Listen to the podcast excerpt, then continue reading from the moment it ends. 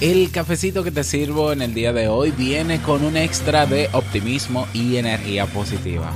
Ah, y canela, que, no debe faltar.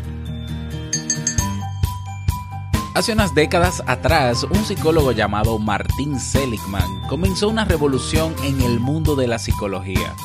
Se dedicó a estudiar desde un punto de vista científico todo aquello que hace feliz al ser humano. ¿Quieres saber lo que postuló al respecto? Bueno, mientras nos tomamos este café, escucha. Si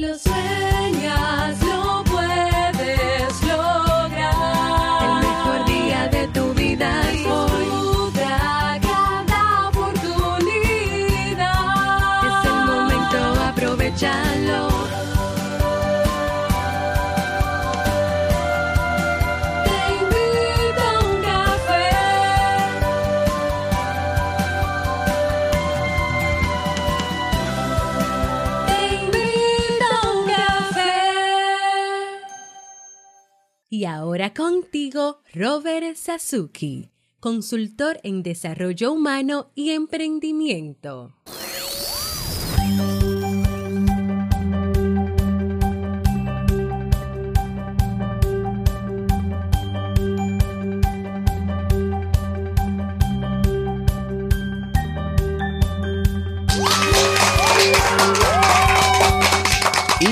Esa energía positiva, tu cafecito, claro que sí.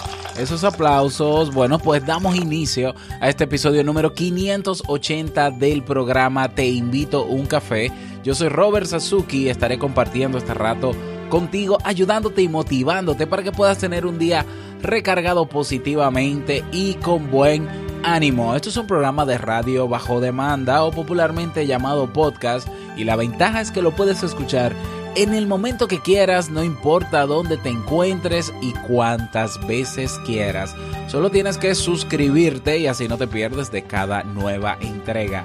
Grabamos un nuevo episodio de lunes a viernes desde Santo Domingo, República Dominicana y para todo el mundo. Hoy es martes 9 de enero del año 2018 y he preparado para ti un episodio con un contenido que estoy seguro que te servirá mucho. Y como siempre escucharemos también la frase con cafeína, eh, bueno, y todo lo demás que ya conoces de este programa. Pero antes quiero invitarte a que te unas al Club Kaizen. ¿Qué es eso del Club Kaizen? Bueno, te explico rápidamente. El Club Kaizen es una plataforma, una academia, bueno, es mucho más que una academia, es una comunidad eh, de personas también, eh, bueno, en fin, en, términos prácticos, ¿no? Que, me, que me lío.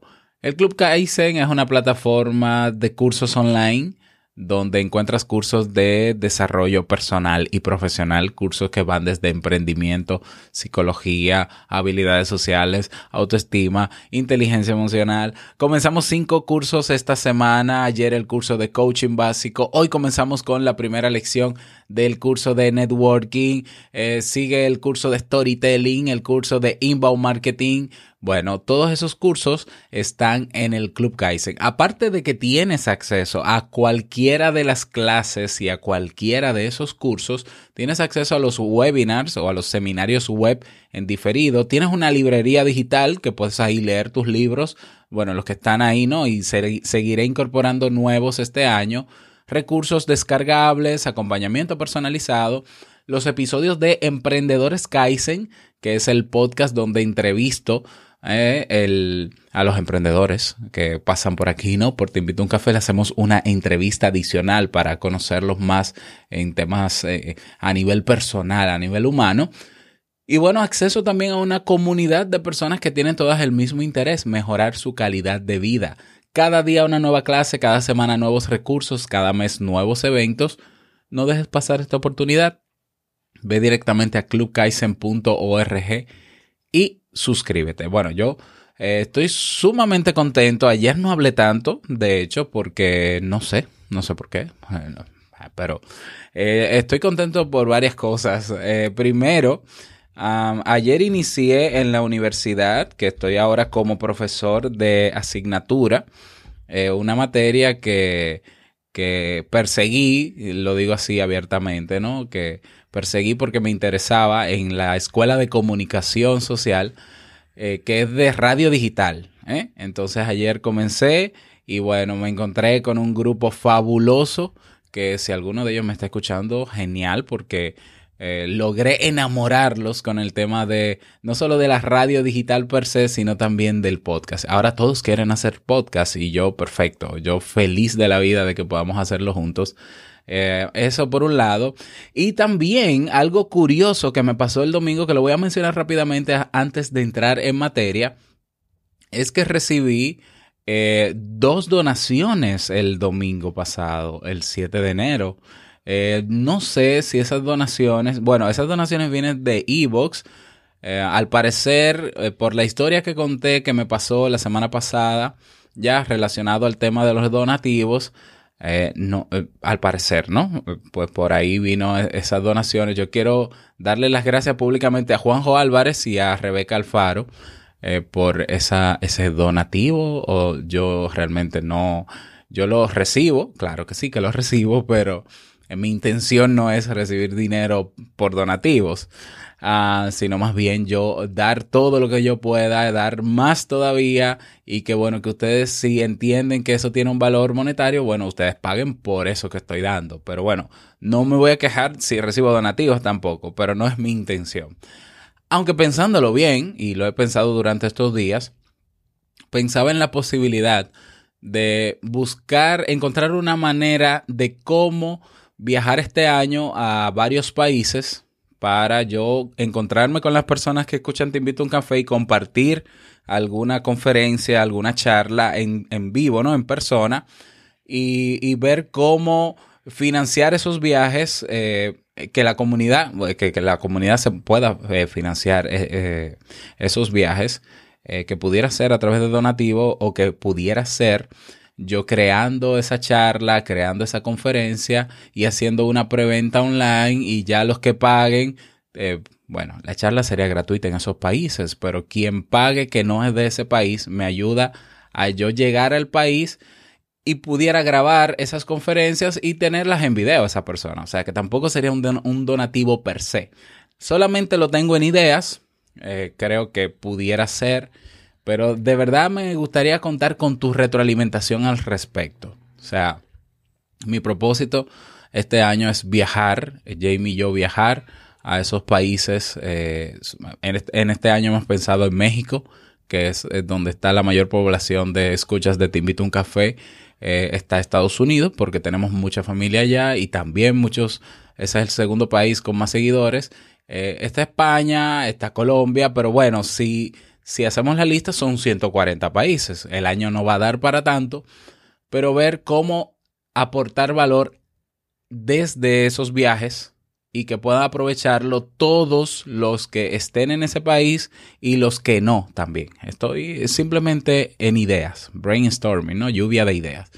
Si te parece la idea, si tienes una propuesta, si quieres ayudarme a lograr esto, eh, si estás en alguno de esos países que he mencionado y hay alguna manera de lograrlo, escríbeme al correo hola arroba robertsazuki.com para entonces ver si es posible hacer eso realidad. Pero bueno, eh, muchísimas gracias por esos donativos y vamos inmediatamente a iniciar con, el tema del día, pero vamos a hacerlo con la frase con cafeína. Porque una frase puede cambiar tu forma de ver la vida, te presentamos la frase con cafeína.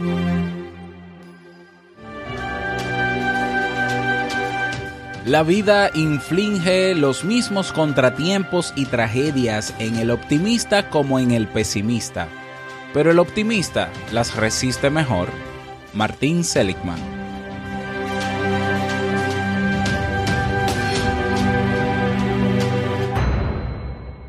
Bien, y vamos a dar inicio al tema central de este episodio que he titulado Psicología Positiva, Principios Básicos. Y la idea de trabajar este tema es abrir un ciclo de temas en esta temporada regular, por lo menos, por lo menos en las próximas seis semanas, todos los martes trabajar un, eh, una dimensión de el, de la psicología positiva. ¿eh? Estamos hablando de un paradigma nuevo en la psicología tradicional que está revolucionando la forma de hacer psicología y la forma de percibir el tema de positivismo, etcétera, etcétera, como te voy a contar a continuación.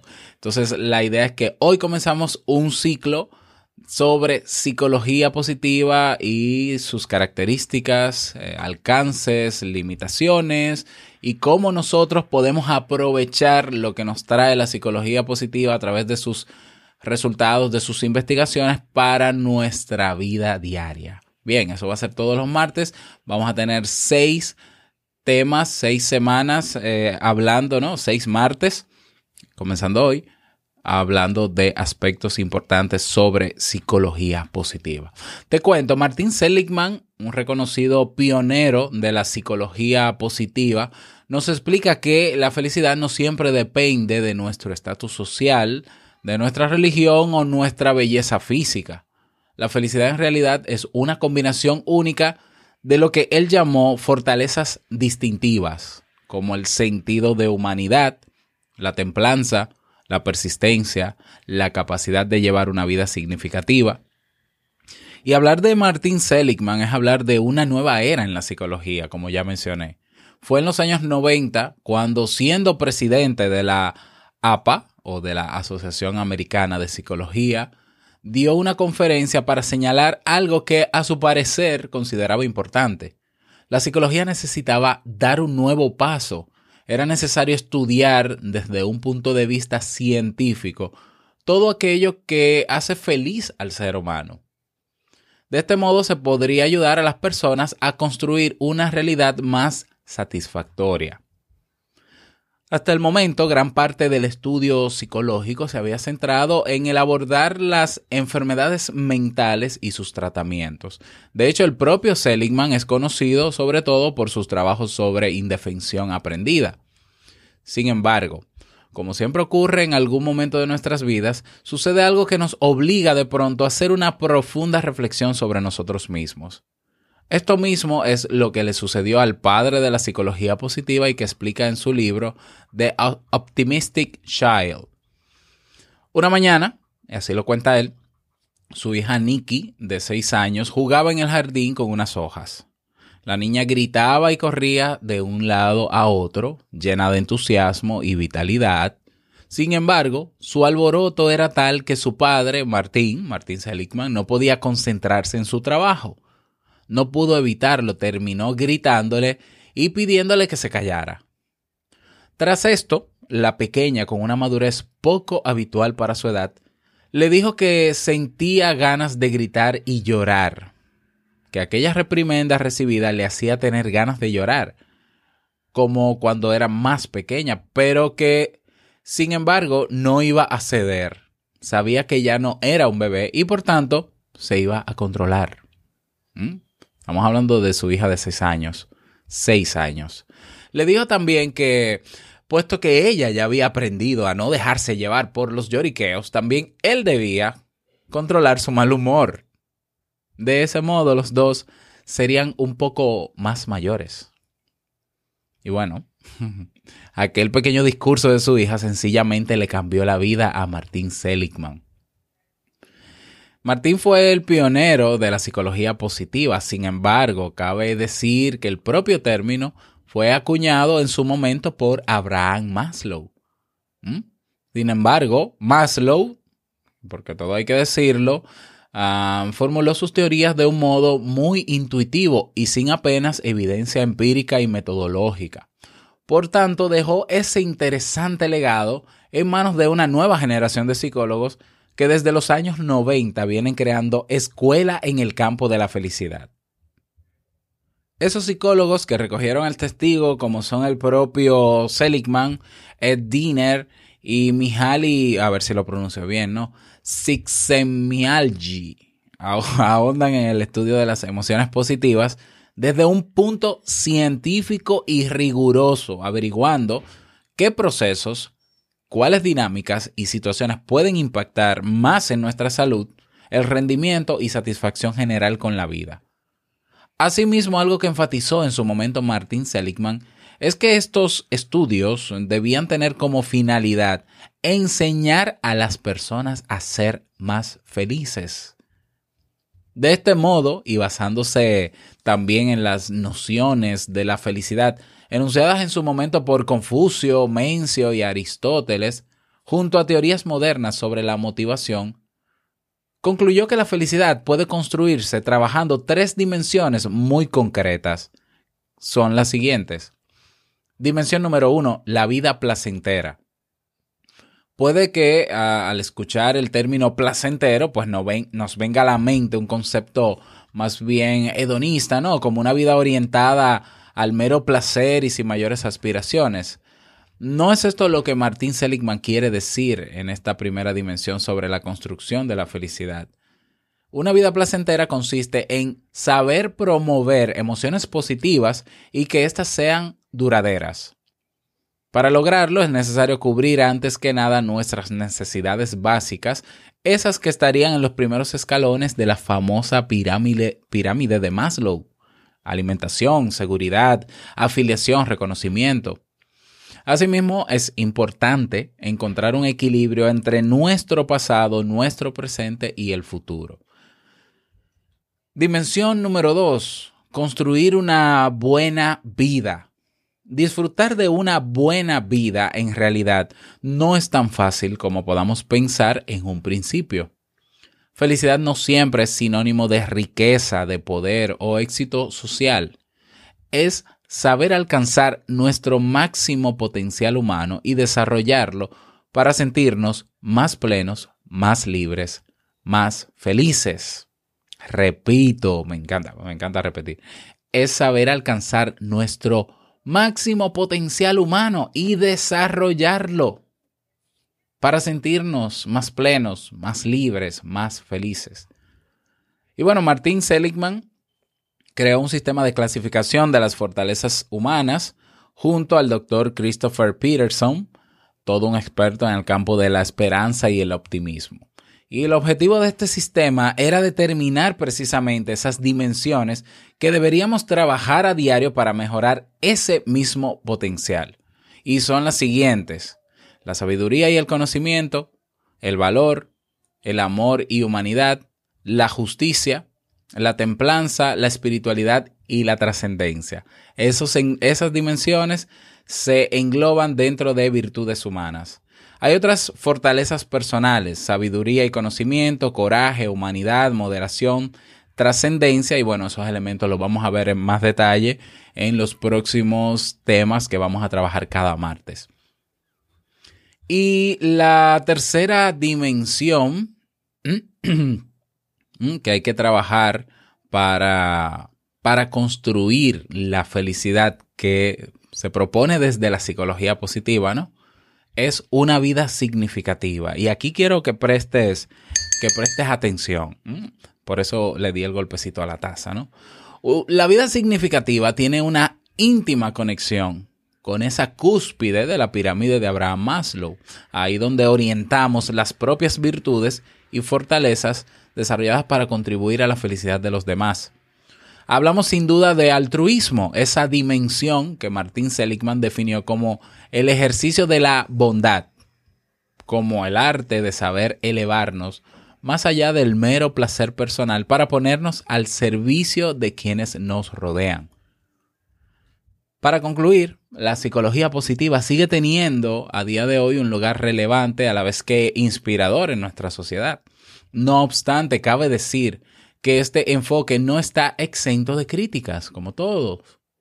No faltan los detractores y quienes le recuerdan a Seligman que la realidad es demasiado compleja como para encajar con este modelo y que etiquetar como positiva a la felicidad implica a su vez entender emociones como la tristeza, la rabia o la frustración como dinámicas negativas que dejar a un lado negándoles a su vez su potencial transformador. Bueno, sea como sea, la figura de Martin Seligman es a día de hoy una de las más eminentes en el mundo de, la psicología y eh, su último libro, Homo Prospectus, pues lo demuestra una vez más. Así que bueno, Eh, con eso introducimos, con esta contextualización, ¿no? De, de lo que tiene que ver con los estudios y un poco, bueno, la trayectoria y las conclusiones eh, que ha llegado Martín Seligman para definir su paradigma ¿no? de psicología positiva. Y bueno, vamos a darle continuidad a esto en las próximas semanas. Me gustaría eh, conocer tu parecer sobre trabajar este ciclo de temas de psicología positiva.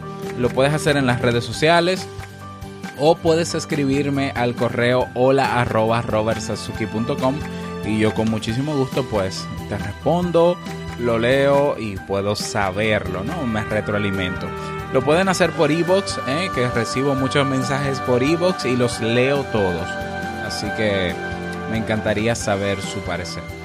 Bueno, y quiero invitarte a que dejes un mensaje de voz a ver, un mensajito de inicio de año. Estamos como lentos. Principio de año, pocos mensajes de voz. ¿Qué pasó aquí? O sea, ¿será que todos están concentrados en sus metas y en lograr sus propósitos? Y entonces están tan enfocados que, bueno, se les olvida eh, dejar ese mensaje de voz. Bueno, pues eh, saca un momentito del día, vas a teinvitouncafé.net, tienes ahí un botón que dice enviar mensaje de voz y dejas tu nombre bueno, le das a grabar primero, obviamente. Luego dejas tu nombre, tu país, el saludito, la reflexión, la motivación que quieras para yo publicarlo en los próximos episodios. Um, vámonos con el reto del día.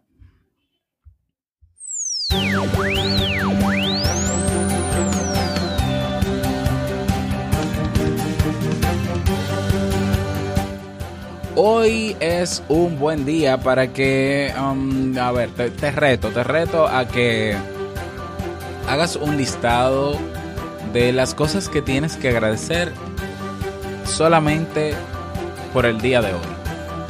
Cosas que ya han ocurrido, obviamente, por las que agradecer.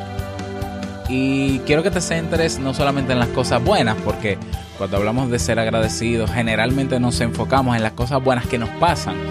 No, no, no, en todo lo que te ha pasado. ¿Por qué agradecer todo lo que hasta este momento del día te ha ocurrido? ¿Por qué? Incluso lo, lo que decimos malo, ¿no? Lo negativo. Eh, quiero que lo escribas o que lo razones. Ese es el reto para el día de hoy. y bueno, si lo haces y quieres comentar cómo te fue al respecto, pues Únete a nuestra comunidad en Facebook, Comunidad TIUC.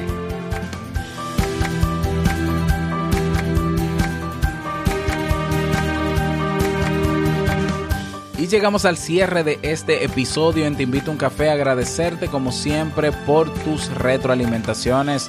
Muchísimas gracias por tus reseñas y valoraciones de 5 estrellas en Apple Podcasts o en iTunes. Gracias también por tus corazoncitos en Ebox que tanto nos ayudan a posicionarnos.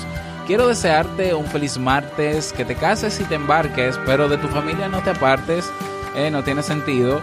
Y bueno, eh, que te vaya súper bien. No olvides que el mejor día de tu vida es hoy y el mejor momento para comenzar a caminar hacia eso que quieres lograr es ahora. Nos escuchamos mañana miércoles en un nuevo episodio.